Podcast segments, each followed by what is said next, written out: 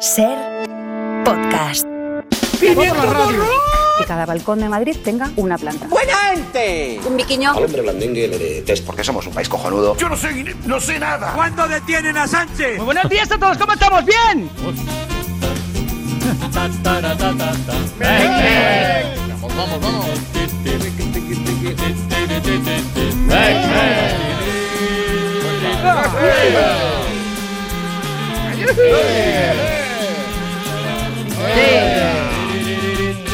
Tienes que trabajar, a ver cuántas horas, a ver qué exiges, a ver qué te a tú. ¿Entendéis lo que es eso?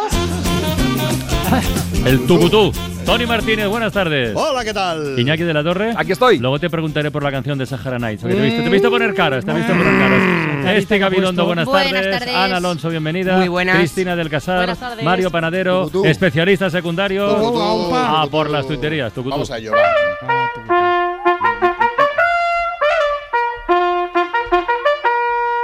Tuiterías, ¿no? Venga, venga, claro. Va a ser que sí. Rigor, rigor informativo. Venga, empezamos con un tuit de, de Gellana sobre este tiempo loco que tenemos, pero con final inesperado. Moscas en febrero. Suena a disco de Manolo García. Vale, venga, va. ¿Qué manera de normalizar hechos que no son nada normales tiene Doc? Salir, beber, el rollo de siempre, estrellarse en los Andes, comerse a la gente. De verdad, estamos un poquito de acuerdo con esto que propone Indy Silencioso. Hay que ver los grandes avances que estamos teniendo en los últimos años. Eso sí, en la dirección que no es. La ternura de la, de la maternidad resumida en este tuit de Stockman. Mamá, han inventado el chupachups crujiente. Sí, pero quítale el papel, cariño mío. Y acabamos con este tuit de aplauso de Aria Flynn Stark. La moraleja de El flautista de Amelín es que hay que pagar a los autónomos cuando toca y no andar mareando. Eso es, sí.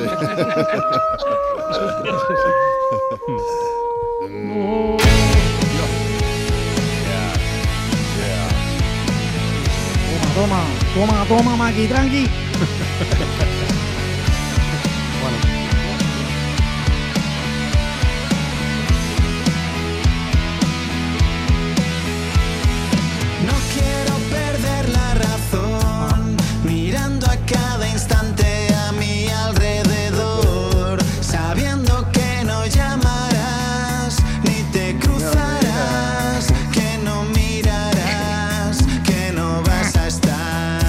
20 años ya de Pig Noise, Madre cómo mía. pasa el tiempo, ¿eh? Y para celebrarlo, para- se me ha hecho larguísimo. para celebrarlo, pues una cosa que está muy de moda, regrabar los clásicos con colaboraciones. Pero ojo, colaboraciones de la talla de Loquillo, Los Secretos o Andrés Calamaro, como es el caso de este Te Entiendo, un clasicazo, sobre todo para los que vivimos la historia de amor de Lucas y Sarita Los Hombres de Paco, ¿no? El 7 de marzo de 2025, ojo, no este, el de 2025, estarán en el Wizzing Center de Madrid celebrando 20 años. Yo apoyo a previsión. Para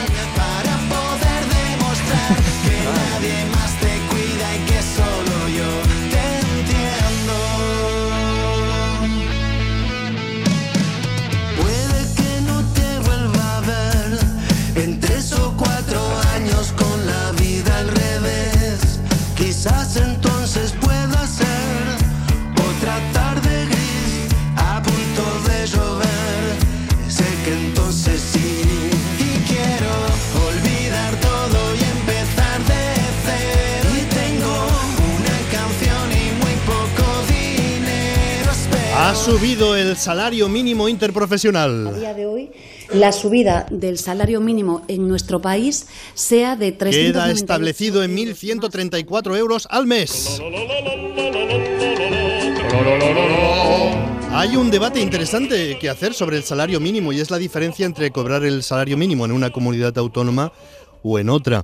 Hay autonomías en España donde se puede llegar a fin de mes con 1.100 euros, en otras es más difícil. Y el salario mínimo es igual para todas las... Es un debate interesante, pero estos debates interesantísimos quedan opacados.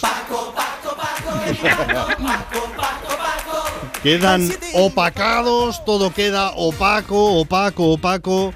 Porque en España la conversación pública conduce, toda la conversación pública conduce al mismo punto. La Junta de Fiscales del Tribunal Supremo ve indicios de terrorismo en la causa por la que se va a empurar a Puigdemont, pero ha habido un intenso debate Que no, madre mía, te digo yo a ti que sí. y lo que antes era que no, al final ha sido que sí. Llevamos una semana con que si es terrorismo, no es terrorismo, si es terrorismo, no es terrorismo. La Junta de Fiscales del Supremo tumba el informe del fiscal Álvaro Redondo y asegura que sí, que hay una vinculación entre el caso Tsunami y un delito de terrorismo. ¡A comisaría! Es que el fiscal había hecho antes el informe diciendo que no, pero como había un preinforme que se ha divulgado que decía que sí, entonces la Junta de Fiscales ha dicho como que no, pues entonces que sí. En general parece que vivamos dentro de una película de Chiquito de la Calzada de los años 90, de esas películas que se hacían locas. Este caballo viene de Bonanza.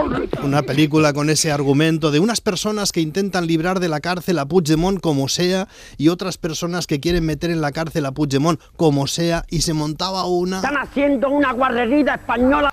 Es muy chiquitesco todo. Las mentiras tienen las patas muy cortas. Sí, bueno, pero ¿cómo corren? ¿A son de qué? Ayer hubo un debate en la televisión gallega. Se ha destacado el momento en el que Alfonso Rueda, candidato del PP, acusa a la candidata del BNG, Ana Pontón, de complicidad con ETA, nada menos. Da igual que estas cosas sean lógicas o no, lo importante es introducir la palabra ETA en la conversación. Pontón del BNG empieza a decir, no le voy a permitir que... Pero Alfonso Rueda no deja de hablar, porque esa es otra consigna de los debates ahora. Acusa y habla para que el otro no pueda decir nada, no pueda rebatir la acusación. Entonces su respuesta queda sucia, aunque lo rebata, cuando la ponemos después, porque la gente ve los debates, pero luego se ven los cortes por ahí en otros medios de comunicación, pero entonces aparecerá sucia. Yo he puesto una bocina en cada una de las veces que Pontón intenta decir ante Alfonso Rueda, no le voy a permitir. non extraña, estiveron unha manifestación onde se pedía a liberación de presos etarras que asesinaron a galegos, señora Pontón. Isto ten que saber usted, isto falla moita gracia. Que non llevou. Señora no, Pontón, señor é así, Rueda, é así, señora que Pontón. Non llevou bueno, permitir. vostede póngase como queira. Cosa, non, non, hai unha cousa que non llevou Esta permitir. Foto Mire, señor Rueda, hai unha cousa que non llevou permitir. Real, non é real, Mire, señor Rueda, hai eh, unha cousa que non llevou permitir. Vostede, permítame o que non me quere. Está e estará Pontón, en contra de ETA. entonces- Y creo que vostedes, señor. Rueda, Dígame- señor Rueda, o único dígame que nos está de que demostrando é a súa desesperación Dígame cosas, en ese dígame debate. cosas de Bildu É que non lle gustan e, polo de tanto, verdade, o que tería que pasar é que non foran en coalición, como supoño que irán con eles ás eleccións. Isto é o BNG, Que a xente ten que as saberlo. Es impresionante porque son 42 segundos y no deja de hablar.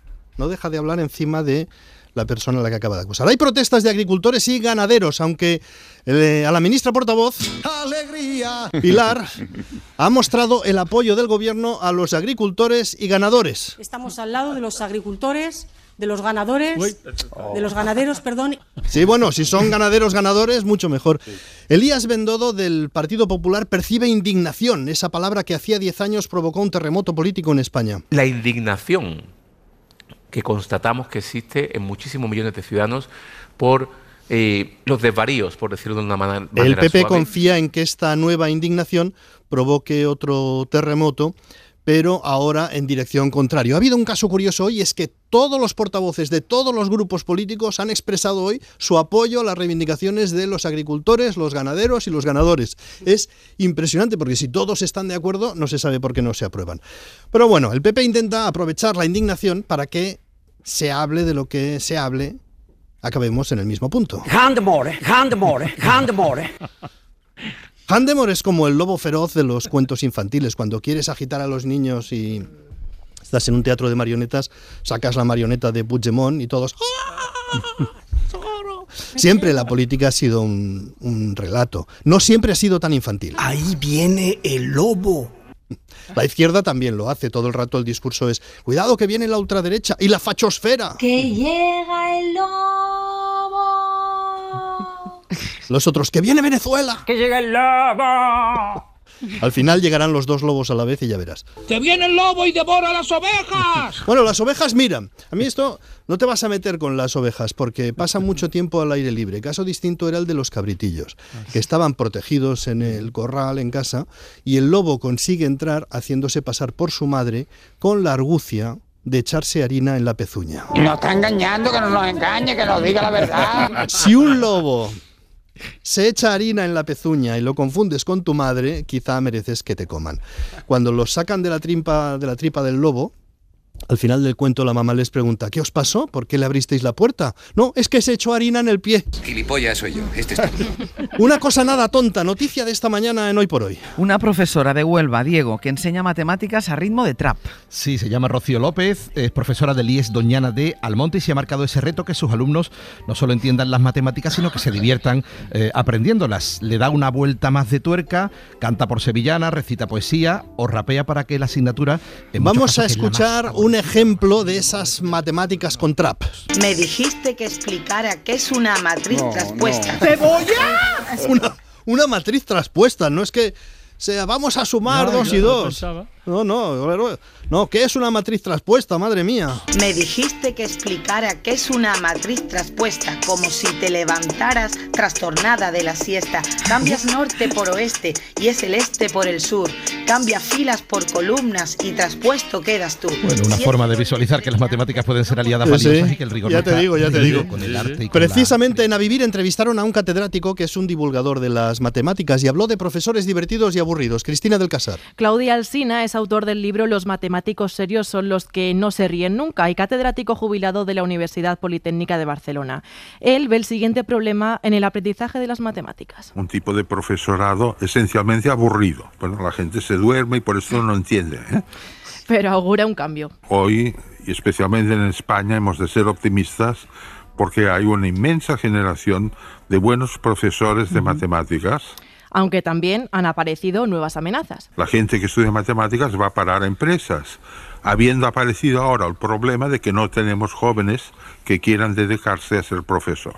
No quieren porque se les ofrecen mejores sueldos. Pero aquí Claudi ha venido a romper estereotipos y demostrar que los matemáticos también tienen humor. Se le pregunta a un periodista cuánto es 2 más 2 y el periodista lo que dice es ¿cuánto le interesa que salga?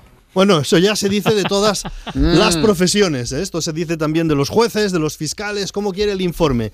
¿Con terrorismo o sin terrorismo? Sí.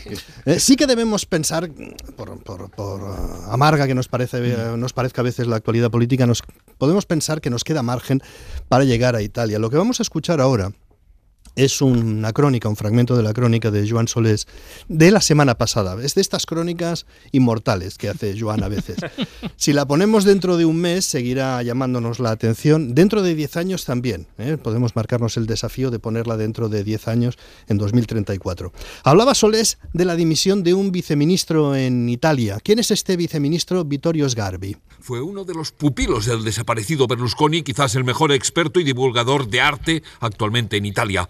Este Sgarbi es un personaje peculiar. El irascible Sgarbi pierde los estribos con suma facilidad. No es para nada original en los insultos, generalmente bastante horteras, como el cabra que muy a menudo dedica a los periodistas. ¡Cabra! ¡Cabra! Cabra. Sí. Pierde los estribos y llama cabra a los periodistas. Precisamente pasó algo, le pasó algo a Sgarbi con una investigación periodística. Una investigación periodística precisamente de la Radio Televisión Pública, la RAI, sacó a relucir su presunta apropiación indebida de la pintura La captura de San Pedro de Manetti del siglo XVII, una obra que aparece en el registro de búsquedas de la Interpol.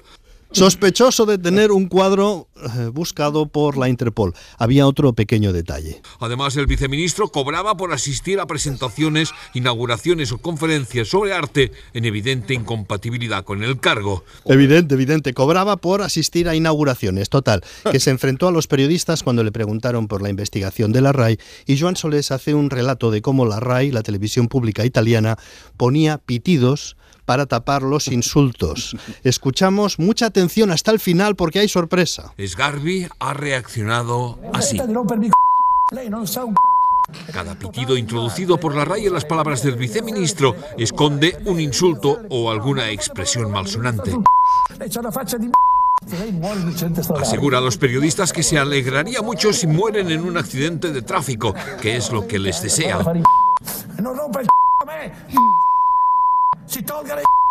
A continuación, intenta abrirse la bragueta de los pantalones para enseñarles el pene. Es la incógnita que nos deja la crónica de Joan Solés. Cuando dice intenta abrirse la bragueta, ¿qué se lo impidió? Pues yo creo Que me voy a sacar la chorra. Dimitió, este viceministro dimitió con un mensaje final a los periodistas. Dice a los periodistas que dan asco y termina calificándolos de ignorantes como cabras. Siete ignorante como Como cabras. Cabra, cabra. Como cabras acabaremos todos. Mira. Santos relatos. Crónicas épicas de santos humanos. Con Sor Rubiasca. Con Sor Rubiasca. Bueno, ¿quién dice que en el TXR no somos catolicismo friendly? ¿Quién lo dice? Pues no, No señor. lo sé, no lo Porque sé. aquí en el Todo por la Radio respecto tal a todo el mundillo religioso y más si es de la mano de nuestra monjita de Mm. cabecera, Sor Rubiasca. Bienvenida. Hola, Sor. ¿Qué tal? La segunda Hola. vez que hablamos de monjas esta tarde. Sí, Qué bien. hemos hablado antes, sí, Sí, sí. lo he escuchado, lo he escuchado, lo he escuchado. Sí. Pero habéis hablado de monjas, no como ha dicho aquí el gafas, que me ha presentado otra vez como monjita. Es verdad, otra es vez como monjita. es verdad, es y te voy a decir una cosa, aquí en el convento, Mm. aquí en el convento que yo sabes que vivo de las carmelitas con chanclas, hay un hay un pequeño claustro y en el claustro hay unas cuantas tumbas. ¿Y sabes quién hay en esas tumbas enterradas? Gente que me llama monjita como Mm. Tú. bueno, bueno, que usted dice. ¡Cabra! Bueno. Bueno, perdón, yo lo digo cariñosamente, pero en fin, bueno, bueno, la audiencia sabe que Sor Rubiasca nos acerca a la vida y obra de santos y santas que fueron santificados, valga la redundancia, después de haber sufrido eh, torturas y muertes Siempre, espantosas. eh, siempre, mm, siempre, o sea, siempre. dolor y gore, podríamos llamar esta, a esta sección. ¿De qué santo o santa nos vienes a hablar hoy, Sor? No, yo hoy vengo a hablar solamente de un santo de San Valentín, Hombre, porque se acerca el Día de los Enamorados y a mí el Mm. San Valentín es un santo que yo le tengo bastante cariño, a mí me gusta bastante. Es A un mí. santo que, como decimos nosotras, Mm. tiene buenos highlights. Es de Tiene highlights. buenos highlights, Es sí. de highlights. Su vida en general es normalita, pero sus highlights, sus highlights son, muy tops. Vale, highlights ¿Qué es son los- eso? son- ¿Qué, qué sonaba ahí? ¿Sonaba un láser? No sé, highlight, no, no, no tengo ni idea de. Bueno, tranquila, Pues sí. que estás, ¿has tomado algo o qué? Porque relájate, No, que no, te no. un poquito. Bueno, los highlights, para quien no lo sepa, son los momentos destacados. Tuvo muchos momentos destacados, ¿no? San Valentín, Sí, ¿no? sí, bueno, ¿cómo, sí, cómo- sí. bueno, explícame eh, tú. Pa'lante. ponerme la musiquita y vamos para allá. Ah, musiquita de esta antigua, Sí, vale. Vamos a poner musiquita, ahí vamos. Ahí estamos. La historia de San Valentín, por Sor Rubiasca. Nos trasladamos a la Sigüenza del siglo III, concretamente al año 270. Allí nació Valentín. Valentín. Y no es spoiler porque ya lo hemos comentado. San Valentín, como todos los santos, murió de una forma horripilante. Es verdad. Pero hay que decir que en este caso un poquito se lo buscó. o sea, andaba buscando el tema, ¿no? Bueno, Valentín era un joven jacarandoso. Dicen que enseguida se aficionó pues, a salir por la noche, a los porros, a los mails, a los petardos, a los canutos. joder, Hasta ahí bien, yo era- no, era- yo la hasta ahí misma, bien. Yo no voy a juzgar eso porque yo misma, pues alguna vez, oye. Tuvo su juventud. Pero, pero es que San Valentín fue más allá y también le dio a los tripis y a las pils. Las, Sí. las píldoras. Sí, ¿Qué sí. Y cuenta la leyenda que en una rave en Monzón tuvo un viaje chungo y se creyó que él mismo, Valentín, que era Cupido, Ah. el dios Cupido. Entonces agarró un arco y una flecha y fue disparando a chicos y chicas de la rave Jesús. que según su criterio pues debían enamorarse entre ellos. Un movidón. Madre mía. Entonces, él en su cabeza estaba haciendo algo romántico. Eso, eso hay que decirlo. Él en su él- cabeza. él pensaba que, vale, pero, pero. Pero en el Aragón, en el Aragón de esa época, en el Monzón de esa época, que alguien te viniera disparando flechas no estaba considerado un gesto romántico. Y te, diría Así que, y te diría que en el de ahora tampoco, pero bueno, ima- entonces. No sé, en el de entonces no. Así que lo agarraron y le ataron la cabeza a los bafles de la rave Oh, y pusieron la canción Oh. esta del que tum pam pam, que tum pam, que tum pam, que te tum pam pam, que tum pam, que te. Que que que te, que te, que te, de un autor de un autor barroco de la ¿Un autor? barroco barroco de la época hasta hasta que a San Valentín le empezaron a sangrar lo- las orejas Autor barroco en el siglo III, ¿no? sí Barroco. qué pasa eres tú Sheila No, ¿Eres pero. tú Sheila No. Aquí en el convento tenemos un claustro y en el claustro está lleno de tumbas ¿sabes qué hay en las tumbas Sí, listillos. Listitos sí, como tú Sí, listito, listito como yo. Gafas. Bueno, vamos, eh, gafota, ¿eh, Francino? bueno, va- va- Dile. volva- no nos desviemos y volvamos Qué a. rápido se apunta. Sí, aquí, para repartirme, se apunta todo Dios. Bueno, volvamos a la historia. O sea que entonces Valentín, entonces era Valentín, no San Valentín, No, mur- claro murió no. desangrado por las orejas, por el sonido. ¿No? no, no, no, por eso no te hacen santo, por eso no le hacen santo a nadie. Mm. Valentín consiguió desatarse, pero no se le ocurrió otra cosa que salir de la rave e ir al parking a rayar los carruajes tuneados de los asistentes a la rave Pero por este, tío no, venganza. este tío no tiene freno, macho, pero qué Ya cabeza. te digo que se lo buscó, se lo buscó. Qué mal rollo, macho. Lo agarraron y bueno, ¿habéis visto la peli El náufrago? Sí. Tom Hanks, sí, sí, sí, sí. Pues le arrancaron las muelas con una piedra. Una, no me digas, y un, y un- y ¿Habéis un- visto, habéis- ¿Ya habéis ¿Qué? visto la peli Titanic? Sí, También. también, también. Pues le metieron una barra de hielo para, para los cubatas que tenían ahí por sálvese la No parte. me ¿Ya habéis no, visto? bueno, sí. bueno, bueno. ¿Ya habéis visto la Sociedad de la Nieve? También. Sí, ¿Se lo comieron o qué? No, le dieron cigarros todo hasta el día de que murió y al final murió de, de enfisema pulmonar. De enfisema Ya pulmonar. veis, La crueldad, la crueldad y la beatificación siempre de la mano. Siempre de la mano, sí. Lo mismo, es un poquito palo y zanahoria, ¿no? El tema Sí, este. Y hasta aquí mi, mi Ah, muy bien. explicación. Bueno, bonito, ¿no? A quien Muy deberían bonito. beatificar es a Francino por aguantaros. Por aguantaros a todo. Bueno. Francino Está en habría proceso la cosa. Sí, sí, está. en- Bueno, luego habría que matarte también de una Ya, forma ya, cruel. ya. De forma espantosa. Por eso lo alargo, por eso a lo ver, alargo. Sí, a ver quién se, quién se mete eso. Gracias, Sor. Va, Sor, bueno. Sor. Sí, hombre, Sor está bien, Rubiasca. Sí, sí, Sí. Sor está bien. Sor está Venga, bien. venga. Todo por la radio en Ser Podcast.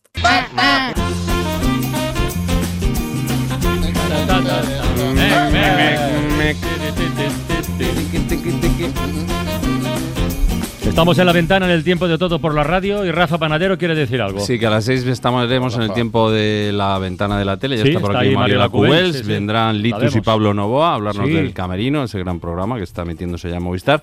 Y luego a las seis y media abrimos la ventana al mundo. Y bueno, ya sabéis que este fin de semana aquí en España se ha elegido la candidata para Eurovisión, Mm. Zorra. ¡Cabra! Ah, no, no. Entonces, les vamos a preguntar a algunos corresponsales y colaboradores cómo eligen allí a su candidato para Eurovisión y cómo está el tema de, de- de Eurovisión por allí. Y por ahí os quería preguntar, ¿Qué vosotros... ah, corresponsales, ¿qué, qué corresponsales van? Perdona. pues, Alemania. Joan, David, Noruega, eh. Isabel, Países Bajos, eh, Carmen, Berlín. Sí, cuatro. Sí, sí, sí. Bueno, ¿y vosotros qué a favor o en contra de Eurovisión? Muy a favor. Yo soy la Eurofan, siempre lo he dicho. En contra, porque podríamos estar en contra. Bueno, no lo sé. Hay mucha gente que dice, no, es un concurso antiguo. Bueno, pero no lo ves en este caso. Que ¿no? se Ya está, divierta, ¿no? oye, que No, se no, divierta. Que se divierta. No, no, no. no. Yo era muy fan de niño, claro, con la época de Betty, Ah, Betty que Misiego. No, Ahí vamos. Armand. Tú eras de los que niño de Jerez. cogía la tabla del Super Pop y iba poniendo votos, ¿no? Betty No, no, Misiego, pero a ver, eh, a ver, en la época en que solo había dos canales de televisión, no había eh, internet ni nada, No había vídeos musicales, no había- Estábamos presos, entonces Eurovisión era un acontecimiento Sí, y era, hubo, sí, hubo sí. una, una tragedia nacional con lo de Betty Misiego, de eso Sí. recuerdo el disgusto. Remedios Amaya. Remedios Amaya, que cero puntos, y luego ya crecí, mi, mi cerebro creció y ya dejé de ver Eurovisión. No, pero, pero ha pasado por una época de condena, ¿no? Eurovisión y ahora se ha reconvertido Sí, en un sí. festival pop eh, que, Bueno, que hubo- es una fiesta, ¿no? Hubo Sí. una. eh, Cuando la, cuando la Operación Triunfo Rosa y tal, Claro, hubo una. Sí, Por ahí- también, ¿no? debió coincidir Sí, el-. Pero el- alguien el queda, Mario, alguien, Cristina, seguro Sí. Cristina, Cristina, queda, queda Yo- para ver Eurovisión. Yo Claro. siempre con mis amigos, todos los años. Eso ya es como. Porque además, Mola. eh, además de que mola, suele ser además por mi cumpleaños. Entonces, como que es Ah. un poco la reunión. Y, y sí, hacemos nuestras porras y Hace todo. vuestra sí, rave sí. a, los San Valentín. Bueno, no, Eh, tampoco ¿sabes? rabé, A pero nos lo pasamos bien. Nos lo Y aquí pasamos estás bien. muy callado. Bueno, eh, a mí es que Eurovisión ya sabéis que no es mi, no es mi tea, fuerte, digamos. pero a- incluso cuando la música no me gustaba mucho, me gustaba cuando se tocaba en directo. O sea que dirige la orquesta, ¿nos acordáis? Ya. Sí, sí, sí, sí, Hoy sí, dirige sí. la orquesta para ti. Y había músicos en directo. Entonces, eso era muy bonito porque también eh, favorecía un poco, digamos, la, eh, la parte musical del, del Sí. concurso. Con Azúcar sí, Moreno incluso- tuvieron que repetir por eso, porque entró mal la, la orquesta y tuvieron que repetir la Bueno, actuación. sí, yo creo que era un playback o era la orquesta, dices tú. No, no, fue la orquesta que entró Ah. mal. Pero eso me no gustaba. Ya no hay un dirige la orquesta, eso ya No, ocurre, nada, ¿no? nada. Eso se hacía en la. OTI y en, y en- playback y en todo, ¿no? Eurovisión, pero ahora es todo playback, sí. Y luego hay Entonces una norma, no hay rabia. una, igual sabes tú, Cristina, creo que hay una norma que, que dice que no puede haber más de tantas personas encima Cinco del personas. escenario. ¿Ves? Ah. Yo cuando me enteré el año pasado me quedé No flipando. puede haber ¿Ah, más sí? de cinco y la canción no puede durar más de tres minutos tampoco. Eso, eso Tres está bien. minutos y- Eres experta, los ¿eh? Bueno. Ahí los inhumanos no podrían, ¿no? Perdona, No, no. cinco- pero No participan. cinco personas, incluyendo bailarines, o sea. Sí, claro, tú tienes el cupo de cinco personas sobre el escenario. O sea, Oh, vaya, si vaya. en el ¿Y grupo de rock cuántos? sois seis. ¿Ya va? ¿Ya va? Ah, va, eran cuatro. Oye, por cierto, ahora, Tony. Pero habría más, había más, había más. Claro, es No, verdad. yo había coreo. No, Ah, había- no, había yo creo que no. No, no, no. no. Y Mocedades no fue. Mocedades. se, se cargaron a la mitad. ¿o qué? Esta norma vino luego. Ah, vale, vale. Es que creo que es una norma nueva y luego había alguna norma también con los instrumentos, que los instrumentos Sí, que no están sobre el escenario, no sé qué, jo, yo no Van me grabados. no poder Tienen que ser de mentira. Que había no puedes alguna- tocar. Había normas que a mí me dejaron helada el año pasado. desde sí. la guitarra de. Chiquilicuatre. Es un show ahora eso. Bueno, pues nada, a las seis, ventana de la tele Litus y Pablo Nova con Mario Locubels para hablar del camerino y a las seis y media abrimos ventana al mundo a ver qué nos cuentan. Les diremos que se queden, Eurovisión. ¿No? Al menos Mariola que se quede para la Eurovisión. Sí, hombre, que seguro que que tiene criterio. Mariola no tiene que Yo hacer, lo que o tengo sea un pollo ahora. Aparte de criterio. Madre mía. No te Y ahora-.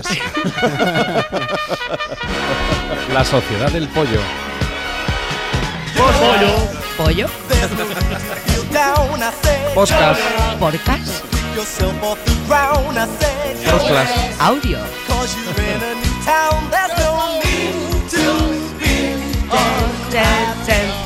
Bueno, voy con un podcast que he escuchado este fin de semana que se me pasó en su momento porque a veces no me dan las orejas para más mm, y me ha gustado. Se titula La segunda muerte del dios punk. Era alto, de 30, 40 años, que estaba esperando la parada conmigo y otra gente. Me subo al colectivo y le agarro la revista para leerla así de buena onda. Y después él me invitó como a, a que yo escuche su música o los auriculares. Claramente le dije que no. Y me arranqué a sentir mal, o sea, como que me iba. Y, y le dije a la señora que estaba conmigo que, bueno, justo era médica, que me sentía mal. En octubre de Eh, 2018 que me se hizo viral en Argentina el audio de una chica que contaba que otro chico había intentado secuestrarla usando burundanga mientras iba en el autobús. Mientras el audio comenzaba a replicarse y a llegar a más y más teléfonos, mucha gente empezó a reconocer que era el dios punk, un pibe que hacía muchos años se dedicaba a tocar en la calle y que era conocido por molestar a los comerciantes del centro con su guitarra y su parlante. Tanto que en 2007 habían juntado firmas para que no toque más. Nadie se molestó en chequear si el audio era verdadero o falso. En Instagram empezaron a aparecer fotos de su cara y de la revista que repartía con insultos. Mientras tanto, en Twitter comenzaron a circular posteos afirmando que llevaba a Burundanga en la mochila, que había querido subir a la chica a una camioneta y que era un violador. Burundanga se convirtió en tendencia en Rosario. Estos dos datos resultaron ser lisa y llanamente falsos. Nadie sabe quién los inventó ni de dónde salieron. El acoso que sufría en redes el músico es historia brutal. la el contamos, sí, podcast. sí, es brutal. El acoso que Oh. sufría en redes el músico llamado Javier Mesina cada vez era mayor y al final terminaron encontrándole en la calle y le dieron una paliza. También le detuvieron. Su padre era abogado y recomendó que le detuviesen porque si no le iban a linchar en la calle. Le soltaron a las horas, pero siguió el acoso y él se suicidó un año Sí, sí. La segunda muerte del dios punk eh, parte de esta premisa y empieza ahí. No os estoy haciendo un spoiler. eh, empieza a partir de ahí. Trata de reconstruir qué pasó en ese año. Tiene nueve episodios, lo escribe y lo narra Nicolás Maggi y lo realiza Juan Ignacio Isern. Tiene el apoyo de R Podcast y ganó el premio mm, Gabo en la categoría de audio en 2022 y podéis encontrarlo Sí, en todas las plataformas. Os lo recomiendo. Muy Se bueno. escucha muy bien, está muy bien grabado. Los episodios sí. son cortitos y la historia es brutal. Hay que tener cuidado con, como decir los jóvenes, funar a nadie sin motivo. Vamos a hablar ahora a cambio de tema, pero vamos a hablar de otro punky. Adviértanse las comillas, por favor. Nayib Bukele, que ha ganado las elecciones del Salvador. Radio Ambulante ha hecho un podcast sobre él, en el que repasa su vida desde eh, su infancia, es que iba a decir su más tierna infancia, pero voy a intentar no hablar con frases hechas, ¿no? No, y además no. porque siempre es tierna, a lo mejor puede haber sido un infierno. tierna. Bueno, en el podcast se preguntan cómo un empresario millennial se convirtió en un eslabón ce- central, perdón, de la historia política de El Salvador. Soy fan de Nayib Bukele, pero hasta la médula. ¿Qué huevos del presidente ahorita, el de El Salvador? Nayib Bukele. Sí, ¿sabes quién sí está divino? El presidente de El Salvador. O sea, puede decir que es un dictador cool. Exacto. Pero es un dictador bueno. Podéis escuchar Bukele, el señor de los sueños, realizado por Radio Ambulante, en la web centralpodcast.audio o en Spotify. Están a favor, ¿no? Estos. Sí. Igual. Efectivamente, muchísimo. Ironía. Odio. Te tengo odio. Curso de buenos modales para odiadores con Esti Gabilondo. Vamos, este, dale. Bueno, hoy nos vamos a Estados Unidos. Mira. Sí, sí, porque si pensabais que en España perdemos aceite, igual os consuela saber que en Estados Unidos Amigos y amigas, está mucho peor. Me- sí, me he metido a leer algunas reseñas de gente de allí y madre mía, yo no sé qué desayunan estas personas, pero a lo mejor es como para mirárselo. Mucha atención porque esta primera reseña que dejaba en Google un tal Jimothy para valorar eh, su visita a una pizzería os va a dejar eh, clavos en el sitio. Mm, repito, esto que vais a escuchar es un comentario para valorar una pizzería. Sé lo vuestro, Andrés. Siempre lo he sabido. Y aquí va algo que no sabías. Dejaste embarazada a mi mujer. El niño ya tiene ocho años. Desde que nació le he dado amor y él me lo devuelve mirándome a los ojos y diciéndome te quiero, papá. No hay nada como ser padre, Andrés. Verlo crecer, celebrar sus victorias y ayudarle cuando cae. Es un amor puro e incondicional. Y tú nunca conocerás esa sensación. Esa es mi venganza, Andrés. Los que deberían ser los mejores días de tu vida son míos. Te he robado tu felicidad. La pizza estaba muy buena. Oye, yo, Claro no, que sí. yo no pillo nada. ¿Qué Pero por-? ¿qué cuenta este Pero, señor? ¿Qué- vamos a ¿Qué ver, yo es está que, contando? eh, no, Se no puede intuir, pero lo sé, no no, sé. tengo la menor idea de por Joder. qué esta persona se ha metido en, en Google a hacer una reseña sobre una pizzería y se ha puesto a contar esto. Yo le he dado muchas vueltas. La única relación posible que se me ocurre entre la pizza y esta especie de conato de venganza de este tal Timothy es que la venganza es un plato que se sirve frío y que la pizza fría también está muy rica. o sea, esta es la única relación que a mí se me ocurre entre, entre estas dos cosas. Pero no podría ser que el padre del niño sea el Andrés. dueño de la pizzería. Es que esta es la otra, la Ah, otra opción que claro. también se me ocurre. porque esto. es lo que ha pensado. Esto me vino a mí después. Yo igual tengo la mente un poco retorcida. Bueno, que esto se tuvo una relación, ¿no? Con la, la mujer de, de Timothy. Claro. Claro, entonces yo entiendo que por eso a lo mejor ha elegido esta pizzería para contar su drama. Eh, yo no Sí. lo sé, pero también te lo digo, ya que nos has contado el culebrón completo, eh, habría sido un detallazo que nos explicara todo, Hombre, ¿no? La, sí, la claro. verdad. Porque los estadounidenses hay que ver cómo son, que es que son unos maestros en esto de la intriga. Te dejan en el cliffhanger en todo lo alto hasta en las reseñas de la pizzería. Bueno, sea como sea, lo que parece claro es que una reseña no es el lugar apropiado para contar algo así. Jimothy, cariño, yo no te veo bien. Yo no te veo bien. Te- tienes mucho resentimiento acumulado en ocho años. Pues sí. Es normal, pero yo no sé si airear tus miserias por pizzerías del mundo es lo que más te va a ayudar ahora mismo. Yo creo que si ese tal Andrew es el dueño de esta pizzería y tú tenías muchas, muchas, muchas, muchas, muchas, muchas ganas de lanzarle un mensaje, a lo mejor habría sido mejor ser un poquito más sutil. No sé, se me ocurre quizá algo así.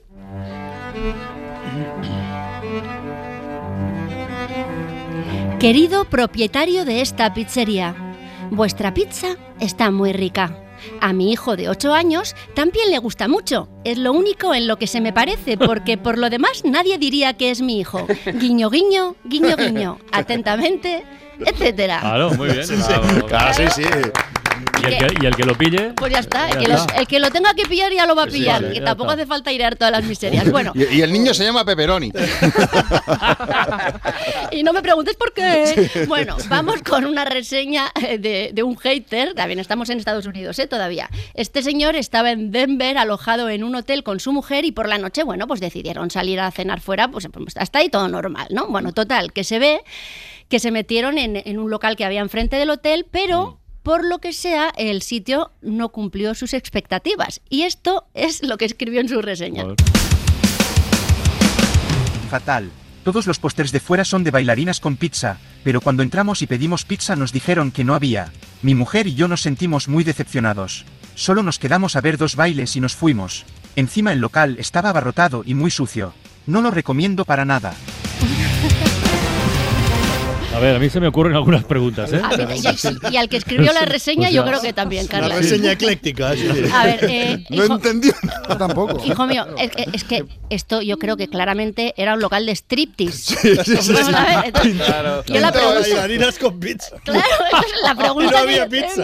es ¿en qué búnker ha vivido este señor encerrado para no saber distinguir entre un local de striptease y una pizzería? Porque es que yo entiendo que habría luces de neón en la fachada y que las señoritas de las fotos irían ligeritas de ropa. O sea, Pues todo eso no le hizo sospechar que a lo mejor la pizza no era el eje del negocio. Digo yo. Igual había mucho Claro, camionero aparcado y dice, aquí se come bien. A lo mejor va a ser eso. A mí me- de repente me ha parecido que es como si entro al banco y les pido que me hagan la manicura porque la chica del cartel de fuera tiene unas uñas de gel estupendas pintadas de rojo y luego encima me agarro un mosqueo increíble porque no me la, no me la hacen. Bueno, en vez de, de enfadarse con el local, yo creo que lo suyo es darte cuenta de que lo mismo Que te has equivocado tú, señor. Reorientas un poquito la reseña teniendo en cuenta todo esto. Un, poco más o menos yo habría hecho algo así. Querido posible cliente de este local, por si eres tan despistado como yo, que sepas que esto no es una pizzería, que las señoritas del cartel no son las camareras y que los Mili Vanilli no cantaban de verdad. Atentamente, etcétera. Muy bien. Chicos, de verdad, es que la gente va muy despistada por la vida. ¿eh? Yo creo que sí. Hace falta aquí, ¿eh? Hombre. Profesores como Iñaki de la Torre. Venga. Una pizza.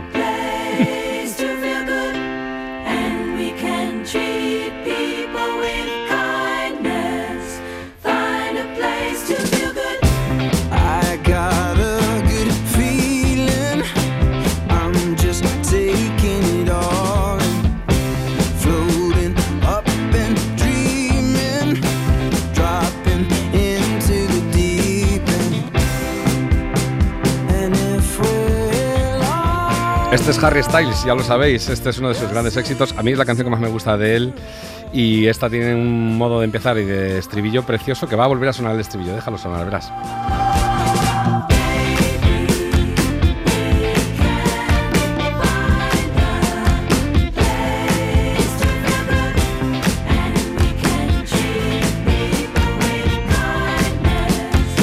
Está grabado con seis o siete coristas, es eh, una canción preciosa, Treat People with Kindness, trata a la gente con amabilidad.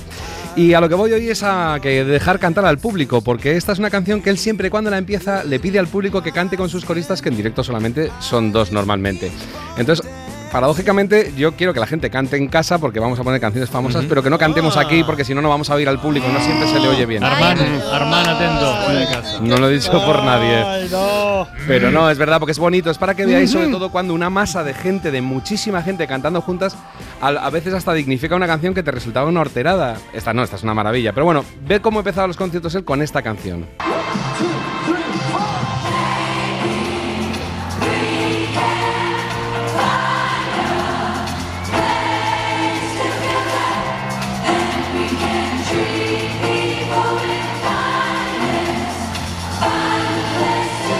Que es muy bonito, ¿eh? Como miles de personas cantando a la vez lo convierten en una maravilla. Bueno, suena fatal porque es un vídeo aficionado, pero la verdad es que suena. Cuando estás delante de, un- de una masa cantando eso, primero el músico debe flipar, pero también lo que os digo es. Hay una cosa que está estudiada que es que si mucha gente canta la misma canción, incluso el que normalmente desafina consigue afinar. Es una cosa muy flipante, está demostradísimo. Hay gente que es imposible porque eh, yo no voy nunca a misa, pero cuando voy a una misa o algo digo cantar, o sea, digo, madre de Dios. Pero cuanto más fuerte cantas, mejor coges el volumen. Hay gente que también canta mal porque oye mal. Entonces esto es un, tratamiento fantástico para el oído. Bueno, la típica para hacer cantar a la gente, yo por ejemplo lo hago en mis conciertos al final últimamente y sale que te mueres, es aquella que cantas y no, no le pides que canten ninguna letra porque no tiene letra o porque es una cosa tan internacional como la la la o shalala o cosas así. O como esta que ved cómo acababa Paul McCartney en un país hispanohablante que no he conseguido saber cuál era, cómo acababa su versión de Hey Jude de los Beatles. Ok, solamente el hombre, los hombres. Un estadio entero. Solamente las mujeres.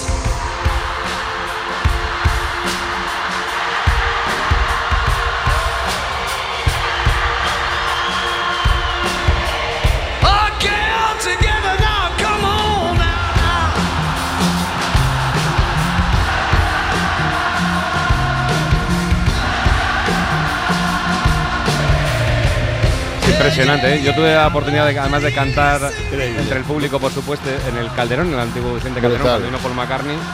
Y es impresionante, se te ponen los pelos de punta de todo el mundo cantando el Hey Jude. Canten con nosotros, oh, oh, yeah. Buen truco que es dejar la canción que va a cantar todo el mundo para el final. Luego veréis un par de ejemplos muy bonitos. Luego lo que os decía antes, hay veces que dignificas una canción que originalmente te sonaba terrible. Mira, antes decía Francino, ¿qué caras pone Iñaki con esa canción? Sí. Las ponía porque el sonido de los 80 pues Mm. es muy duro, o sea, es muy tecno, muy de plástico. Y había cosas que siendo bonitas, 80. por el sonido tan terrible, pues te sonaban mal. Pero, por ejemplo, ese era el caso de Eternal Flame, de las Bangles. Sí. Y hace no muchos años, en el festival de Glastonbury, dejó a la gente cantar, pusieron el micrófono ambiente más alto y ella cantaba casi sola y daba gusto oír a todo el mundo cantar. Y es una melodía nada fácil, ¿eh?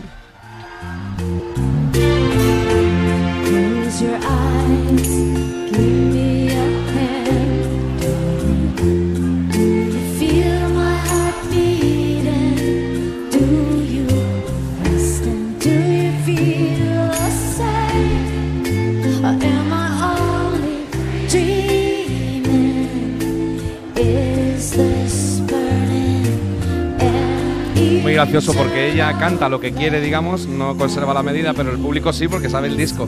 Entonces a veces no se ajustan bien, pero es una preciosidad.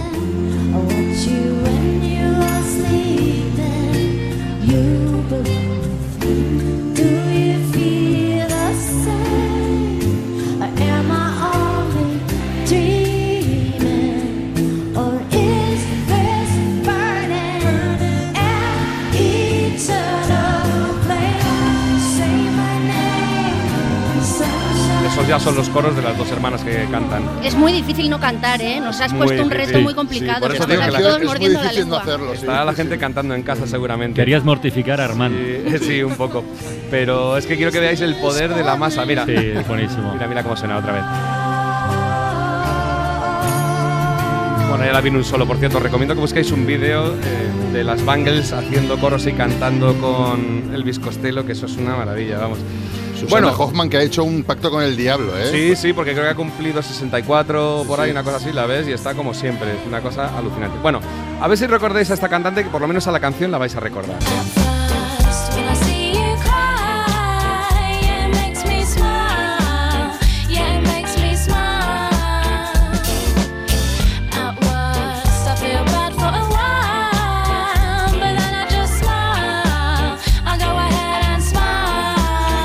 Smile. Se llama esta canción y ella se llamaba Lily Allen y digo, bueno, se llamaba, sigue... Está viva. Lo dejó un tiempo, sí, Ah, quiero vale, decir, está viva. Hace como 15 años tuvo este éxito, pero en España pues no se volvió a saber mucho de ella y de hecho ella se retiró un tiempo, dejó de cantar y volvió. Y volvió con gran éxito porque hizo una versión de una canción que la vais a reconocer que era de, de un grupo pues eh, británico también y se forró haciendo una versión porque se la pidieron para que la cantara en un anuncio de Navidad Ah. y resulta que ahora se ha convertido como en la canción de Navidad del Reino Unido, ¿no? La canción era de King y era Somewhere We Only Know, pero hacía esta versión tan suavecita que se oye al público cantar de fondo y es una preciosidad. I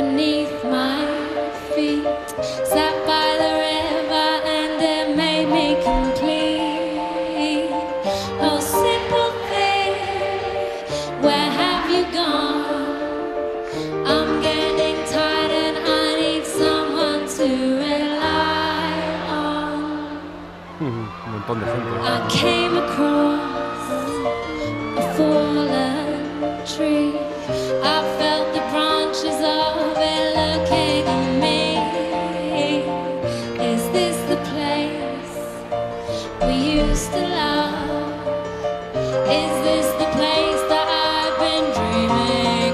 Aquí se entiende lo que os digo siempre, que hacer coros no es solamente cantar lo que tienes que cantar, sino cantarlo empezando y acabando en el mismo punto que el corista de al lado. Pero claro, cuando tienes 10.000 personas, cada uno empieza y acaba cuando puede. Bueno, voy a otra muy bonita que ya Este me sé tema que... de, el- quién, de quién era? Que me suena muchísimo. de de- King, Keane Ah, se llamaba King, el eso, grupo. King, Ay, me encantaba Sí, ese grupo. teclista, cantante Vale. y batería y el bajo lo hacían con el teclado. Con la carita de querubín que tenía el cantante. Sí, ¿verdad? el pobre, bueno, es un tipo que además está haciendo una gran labor en el Reino Unido para concienciar sobre, no recuerdo si lo que tiene es síndrome de Tourette o cuál, pero el, el hombre entra en crisis a veces cuando está cantando Ya. en directo. Canta muy bien. Y la gente le aplaude cada vez que tiene una crisis, es una cosa muy bonita. Pero eh, vamos, está haciendo labor de, de reconocimiento, digamos, de- del asunto. Bueno, otro día hablé del teclista Donny Hathaway y mirad qué Oh. versión de en El Trubador, que es el garito mítico de Los Ángeles, en los 70, hizo una versión de Carol King y en cierto momento deja solo al público a cantar. You know they hurt you. They'll try to desert you. Take your soul if you let them. Hey, but don't you let them. Ahora, mirad qué bonito. You just El público, no es un coro.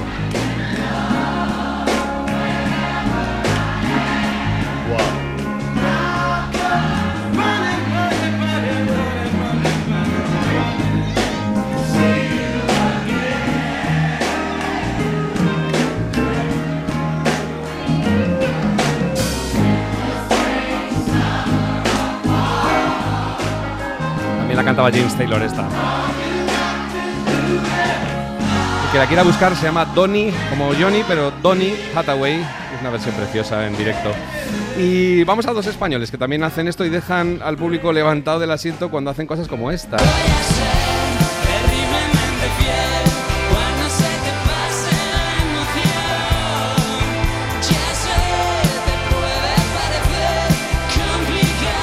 Y ahora viene una parte. Todo el mundo se rompe la garganta, dice.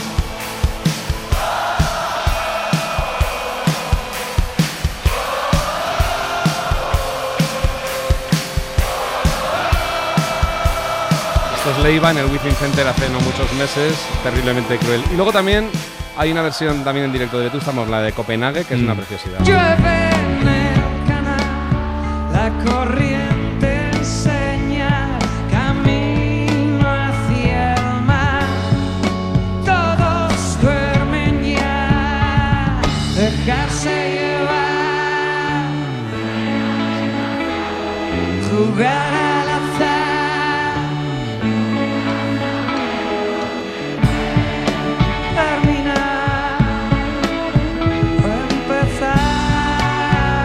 Y otro que termina los conciertos cantando There's a Light That Never Goes Out, aquel éxito de los Smiths, es Morrissey y además termina de cantar, se despide y los músicos se van quitando y al final termina solamente el teclista.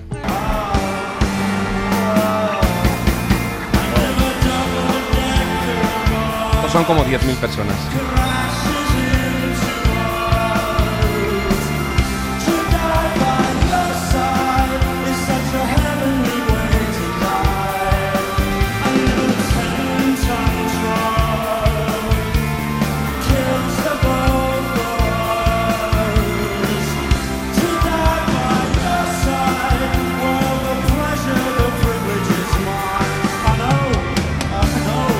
Se despide, dice adiós y ya deja tocando a los músicos que se van yendo de uno en uno. Se va el guitarrista, se va el bajista. Como nosotros, ¿no? Como nosotros, Bueno, ¿sabes? bueno, bueno, yo me quedo, ¿eh? Pero vais yendo Yo poquito sí, a poco. Rafa también se queda, ¿eh? Pero, en fin, mañana si queréis volvéis. Volvemos. ¿Vale? Venga.